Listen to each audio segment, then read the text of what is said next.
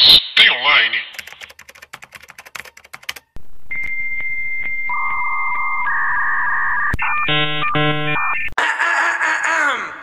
Olá, pessoas, tudo bem com vocês? Eu sou Paula Andrade, sou jornalista e redatora. Ah, e meu nome é Thaís Telefero, eu sou designer e criadora de conteúdo. Está começando mais um Tem Online. Mas tô online. Paulo, o que você está trazendo hoje, depois de eu enfiar na sua cabeça que a gente precisa, às vezes, Paula, de pauta fria?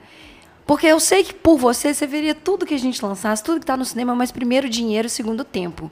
Então, esse episódio é um episódio patrocinado pela Pauta Fria. Pauta fria, desde que a pauta fria seja realmente interessante, não seja tão velha. Mas a pauta não interessa. A gente torna a pauta fria interessante, minha filha. Presta atenção. Sim, só que Presta não. atenção. Que- só que Por que, não? que nós vamos falar Cala agora? essa boca. Rick and Morty. Rick and Morty! Na Rick verdade, and Morty. eu já queria falar muito de Rick and Morty antes. Porém, entretanto, todavia, acontece o seguinte. Acontece que Rick Morty é uma parada que você tem que falar de um episódio só. Porque não tem como falar de três temporadas de Rick Morty em um episódio de Mais Tem Em um Online. episódio, em em um episódio de Mais Tem Online, se fosse de duas horas, seria impossível É falar de. Rick Morty como todo. Então imagina em 20 minutos, não é mesmo? Então tá. Então o que, que a gente vai trazer de pauta fria hoje de Rick Morty? A gente teve que escolher um episódio só, o que Uhum. já é difícil. Já é difícil. E nós escolhemos um que tem dois plots. Na verdade, todo episódio de Rick and Morty, ele tem dois plots que ao- se interligam de alguma forma. Uhum. Mas esse especificamente é uma bomba no cérebro. Na verdade... Como diz o, o tweet sobre o Coringa, o filme do Coringa, haja cu pra esse episódio. Haja cu pra esse episódio. Na verdade, também a gente pode trazer vários outros episódios de pauta fria é, de Rick and Morty, porque é isso que a Paula falou, realmente sempre tem um episódio dentro do episódio. Com dentro certeza. do episódio, dentro do episódio. E a gente escolheu um episódio muito amorzinho, digamos assim. ou um episódio muito, muito, muito, ah, sei lá, muito Rick and Morty. Paula, muito Rick and Morty. O que que você, qual episódio que você trouxe? Nós estamos falando do episódio que em português se chama Bateria Esgotada, da segunda temporada, o sexto episódio. E em inglês, isso é importante, ele chama The Ricks Must Be Crazy. Uhum, ok. Por que, que as pessoas traduzem, né? é. Qual que é a sinopse desse episódio para as pessoas que Ó. nunca viram o Rick e Morty e que não têm coragem de ver? A sinopse bem superficial é quando Rick e Morty entram na bateria do carro, depois que a lata velha quebra, Morty des- descobre que o seu avô criou um universo em mini- miniatura lá dentro. Atenção, você está prestes a receber spoiler. Tá, então é o seguinte, é um episódio, vale lembrar que todos os episódios de Rick e Morty têm, em suma, o Rick e o Morty só nas aventuras, mas nessa aventura tem a Summer, que é a irmã do, do Morty e também neta do Rick. Nesse caso, eles estão em uma outra dimensão, assistindo um filme, que naquela dimensão, pessoas com mais de 13 anos é, podem ver o filme. Eu sei que era mudava a Isso. classificação do filme, que antes pessoinhas não poderiam ver, agora pessoinhas podem ver. E aí acontece que quando eles vão ligar o carro para ir tomar sorvete, que isso é um plot bem interessante. Que, que, segundo o Rick, é o melhor sorvete do universo do inteiro. universo inteiro, ele vai ligar o carro e o carro para de funcionar. Quando o carro para de funcionar, o plot da, da- da história começa a acontecer. O Rick conta pro Mori que eles precisam entrar dentro da bateria para entender por que, que a bateria não está funcionando. Porque ele criou um mini universo de pessoas trabalhando para ele, para o carro dele funcionar. Enquanto isso, a Summer, ela não é convidada para ir nessa aventura, fica no carro e o Rick solta a segui- seguinte frase: Carro, né, car, ship, keep Summer safe. E aí a parada escalona de um jeito que eu não consigo te explicar. Esse episódio, ele é tão bom, mas tão bom que dos dois plots que tem, eu não sei qual que é melhor. Então, Porque os dois fodem sua cabeça. vamos contextualizar os dois potes para poder entrar no qual é pior ou melhor, no sentido de não saber o que é melhor ou o que é pior. Porque em Rick and Morty é muito difícil você, você colocar o que, que é melhor e pior, entendeu?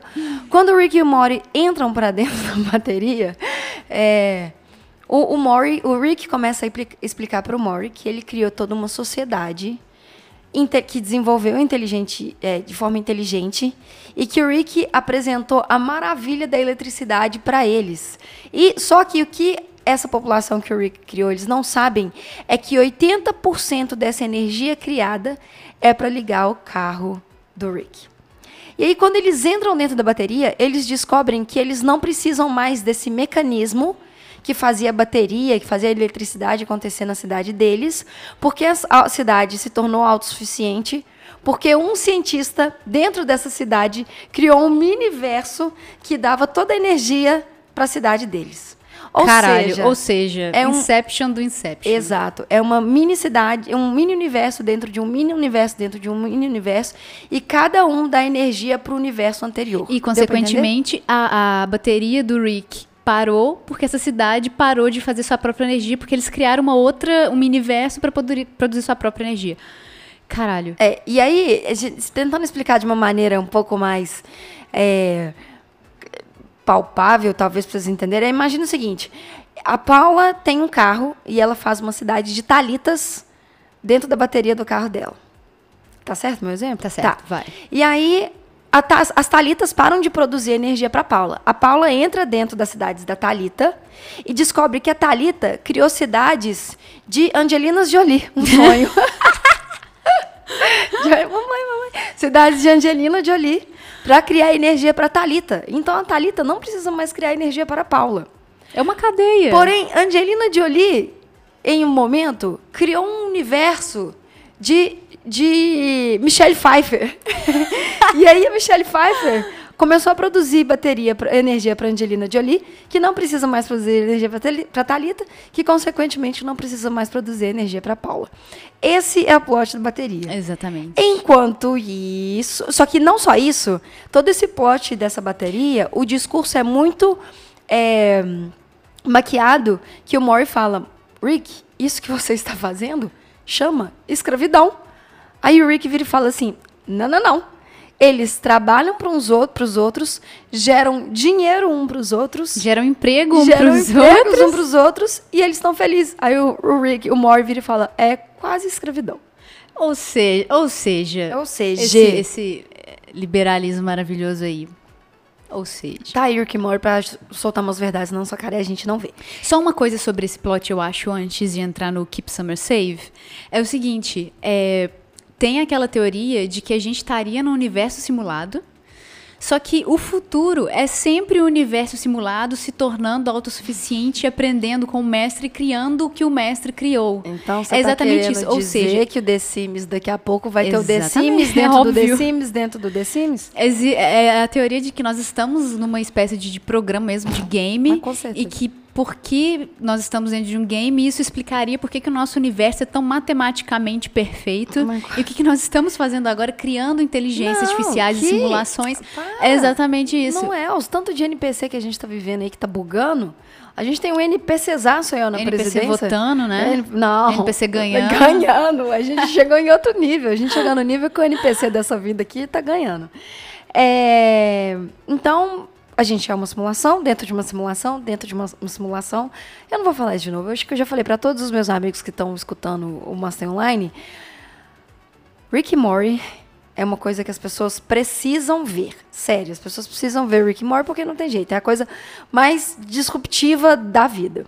Enquanto isso, enquanto está tendo essa guerra de bateria, guerras egocêntricas, vários momentos acontecendo dentro da bateria, a gente tem o plot de Keep Summer Safe. Que, Paula, por favor, me explica o que, que acontece nos cinco segundos que a Summer tá na nave e escuta a primeira frase da nave falando Keep Summer Safe. Não lembro. Você quer que eu conte o que, que a, nave faz com a primeira É pessoa? lógico, Com é, o pediatra? então, o Rick deixa a, a, a, a Summer lá. Ela fica puta porque ela não vai participar da missão. E a nave tem uma voz de Alexa bem É de qualquer fofa, inteligência- Tipo, Summer safe. Qualquer, é uma Skynet. É uma Skynet, é uma, é uma Alexa, é uma Siri. É uma Siri. Daí chega um cara, tá- e aí ela tá no, no estacionamento desse shopping, que eles, desse cinema que eles estavam. Chega um cara todo tatuado, de blusa branca, com Olha cara de mexicano. Oi? Olha o estereótipo. É, então ele bota o estereótipo e o cara olha pra nave e fala assim. Ele. O que, que ele fala pra Summer? Ei, você, baixa o vidro que eu tenho que falar alguma coisa com você. Aí a Summer tá no celular, ela vira de lado, tipo, ignorando, que tipo a gente olha. ignorando É, a sociedade. exatamente. E aí o cara bate no vidro e fala assim, Você acha que você é melhor do que eu? Você acha que você é melhor do que eu? Aí a nave começa a falar: Keep Summer safe. aí ela passa um laser Nele. quadridimensional De repente, O cara vira um picadinho. a, a máquina.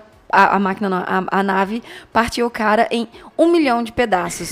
Daí, ao mesmo tempo, tem a, a Summer gritando, olhando pra nave e entrando em pânico. E aí vem um cara atrás gritando também, que pa- ele parece com o estereótipo do outro cara, ele gritando, esse era o pediatra do meu filho. aí a Summer começa a gritar. Aí, tipo, a nave já vai matar o outro cara também. Aí a Summer começa a gritar. Não, Não, mata, eu não quero que mata, eu não quero que mata. Aí a nave, ok. Ela sai, pega o cara, bota um, tipo um raio laser, Um assim, laser no vermelho. meio da coluna. No meio da coluna dele, bota ele no chão e o cara fica tetraplégico. Eu não consigo andar, eu não consigo andar, eu não consigo andar. E aí ele vai, bate no vidro e a Summer tá aos prantos. E quando a Summer tá entrando num colapso, entra todo o universo, a atmosfera de um filme de terror. Com todos os elementos de um filme de terror, que é a câmera de cima, uma música fina, é a máquina sendo muito empática, mas falando assim: não, eu só estou fazendo isso para te manter segura. Keep Summer safe. E aí tem um slow motion. Então, assim, do lado de fora da bateria tá acontecendo um filme de terror. E do lado de dentro da bateria É um tá acontecendo um filme de sci-fi. e aí tem esses pontos que o tempo inteiro fica contrabalanceando no Rick Morty. Que, e nessas duas histórias, que pra mim é a parada mais genial de tudo, é que enquanto eles estão fazendo esse Inception dentro do Inception, dentro da bateria, descobrindo outros mundos, quando o Rick e o Morty entram no miniverso deles, mostra o quanto que o Rick não se importa com nada. Porque quando ele tá entrando no mundo deles, o Morty já tá fazendo uma cara de tipo assim, seu filho de uma puta arrogante do caralho. E o Rick tá tipo assim, ele- o Rick é muito apático, assim, ele não tem empatia nenhuma por nada. Tirando quando ele tá tóxico, e a gente vai falar disso em um próximo A episódio. gente descobre coisas. E aí ele tem que falar que ele é um alienígena. E ele não se dá o trabalho de mostrar que ele é alienígena. Ele coloca uma antena, uma antena um com um arquinho de arco, antena. um arco com duas anteninhas assim pra cima. Fala pro Mor colocar também. E o Mor fala: "O que que é isso, Rick?" Aí o Rick: "Ah, eu falei pra eles que eu era alienígena." Tipo assim, olha como que ele não se importa. Ele é um grande babaca. Ele é um né? grande babaca. E isso emula muito Deus, né? Deus é um grande babaca Ex- e tá pouco se fudendo pra gente. Exatamente. E aí faz uma alusão, mais uma vez, ao nome do episódio, que é em inglês Chama The Ricks Mu- Must Be Crazy, que é uma referência ao título do filme Os Deuses Devem Estar Loucos, da, da década de 80. Olha aí. Que é realmente Deus. Que o Rick, ele é Deus pra essa bateria dele, e a bateria não sabe que eles são uma sociedade só pra gerar é, carga pro, pra nave do Rick. E o pessoal dentro da bateria não sabe, acha que o Rick é uma espécie de deus alienígena. E a, a bateria dentro da bateria acha a mesma coisa, que o, o cientista deles, que, criar, que criou eles, é uma espécie de deus também. Ah. Ele só não, não é tão engenhoso nessa deidade quanto o Rick, que tem anteninha, tem o dedo do meio como welcome. É, nossa, cara. o, o- o Rick, é quando ele desce, ele coloca a câmera, a rampa descendo em câmera lenta e ele faz o dedo do meio, assim, pra galera. Aí o Rick, o Mor vira e fala assim: o que, que é isso, Rick? Aí o Rick rindo, vira e fala assim: eu ensinei pra eles que este dedo do meio significa paz entre os dois mundos. Então, na verdade, ele só tá todo mundo mandando todo mundo tomar no cu. Vocês não são nada mais, nada menos que a seta do meu carro vai tomar no cu e eu sou o seu Deus. E aí tem uma, fase, uma frase muito interessante nesse episódio, que ele vira e fala assim, você acha que eu sou Deus? Não sei o que, não sei o que, que ele tá brigando com um cientista dessa so- sociedade que ele criou. Aí o Rick solta a seguinte frase, eu sou muito melhor do que o seu Deus. Não, eu sou o seu Deus... é, o que, que você tá pensando, seu, motherfucker? Eu sou o seu Deus. Aí o cara vira e fala pra ele, ah, fala pra ele, mas você acha que o seu Deus é pior que o meu? Ele fala assim, o meu Deus não tá aí, não tá nem aí pra ninguém. Ou seja, o Rick fala que o Deus do Rick é um filho da puta sacana que não tá nem aí pra ninguém. Então ele só é um reflexo do Deus que ele tem. Cadê o seu Deus agora? Cadê hein? o seu Deus agora? Ô, ô, ô, Paulo, o que mais você traz de referências pros anos? Ó, é, os sapatos de esqui que o Rick usa nesse episódio, eles são uma refer- referência ao desenho animado oitentista do Inspetor Bugiganga. Tá, é, vale lembrar uma coisa, pra quem nunca viu Rick Morty, pode ficar um pouco confuso essas, essas bungigangas e tudo que a gente tá falando. Ele é um cientista louco e ele inventa coisas a partir de um picles. A gente vai falar disso também em um episódio mais pra frente. Mas, é, só pra contextualizar algumas coisas que acontecem durante o episódio, pra gente voltar pro Keep Summer Safe, que é importante. Uma outra coisa é que o design das construções presentes no miniverso do Rick é uma referência aos trabalhos do arquiteto Frank Lloyd Wright. É, vamos ver o que mais. Ah, a morte da primeira pessoa que a nave do Rick mata é uma referência à morte de um personagem do filme Cubo, de 1997. Olha aí, que é o pediatra que a gente comentou do Keep Summer Safe. Não, eu acho que é da nave do Rick. É, não, é esse É, mesmo. ué, é o É, o Keep Summer Safe. Tem uma coisa sobre o mundo que eles estão, que é onde a nave está estacionada. É esse universo que eles foram assistir o filme e tomar um sorvete, que é o melhor sorvete do universo, eles estão em guerra contra umas aranhas gigantescas. Isso. E aí a referência é que a aranha gigante telepata, ela fala uma frase no final do, do, do episódio, e essa frase é uma referência a um romance em versos de Marmion, do escritor Sir Walter Scott. Essa Rick and Morty tem muita referência Tem boa. muita referência boa. É, voltando para Keep Summer Safe, a gente só não, não tem safe, não tem como a gente explicar tudo para vocês do que que é essa loucura do Keep Summer Safe. A gente aconselha muito que vocês vejam, inclusive que episódio que é esse, Paulo? O da segunda temporada, episódio 6. Episódio 6 da segunda temporada.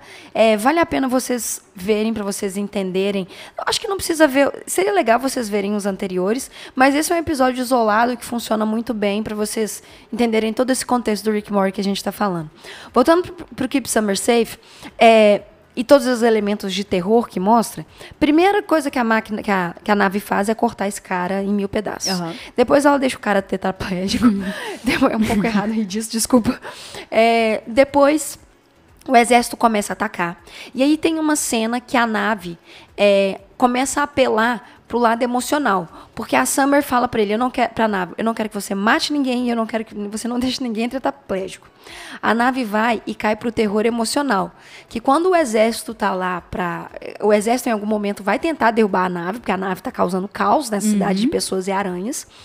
E a nave faz o filho de um desses soldados que já tinha morrido. De câncer. De- ele reproduz esse filho de alguma maneira que não me pergunta como e traz o terror emocional dentro de Rick and Morty. Essa cena também é de algum filme. Alguém me contou é, que é uma referência também desse filme antigo que, Aham. que faz isso. Eu não vou lembrar o nome nem a pessoa, desculpa, eu não tenho mais memória.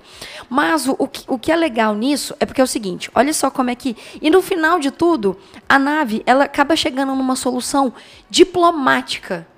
Ela fica destruir puta com a Summer porque ela não pode usar violência. mais violência. Depois que ela faz esse filho do cara e o cara fica falando, papai, papai. Depois ele derrete. A, a Summer fala assim, meu Deus do céu, não faz nada disso. E aí a nave fica puta e fica assim, eu tenho que achar uma solução pra te manter, manter segura e você não está me ajudando, porque a, solu- a solução que você quer é muito, muito impossível. Mas aí, olha só, a gente tem quatro níveis de soluções Aham. violentas que a nave criou, que é física, emocional. Morte. Então, física, que é a violência Aham. física que a máquina trouxe. Depois a máquina trouxe uma, uma violência emocional, que era o do menino. Uhum. E depois ela trouxe uma violência diplomática. Então são três. São três, falei quatro, né? Então são três. Diplomática, que no final ela passa por todos os níveis de, de agressão pra não virar e falar assim: beleza, eu posso resolver isso diplomaticamente, ninguém, entre aspas, morrer.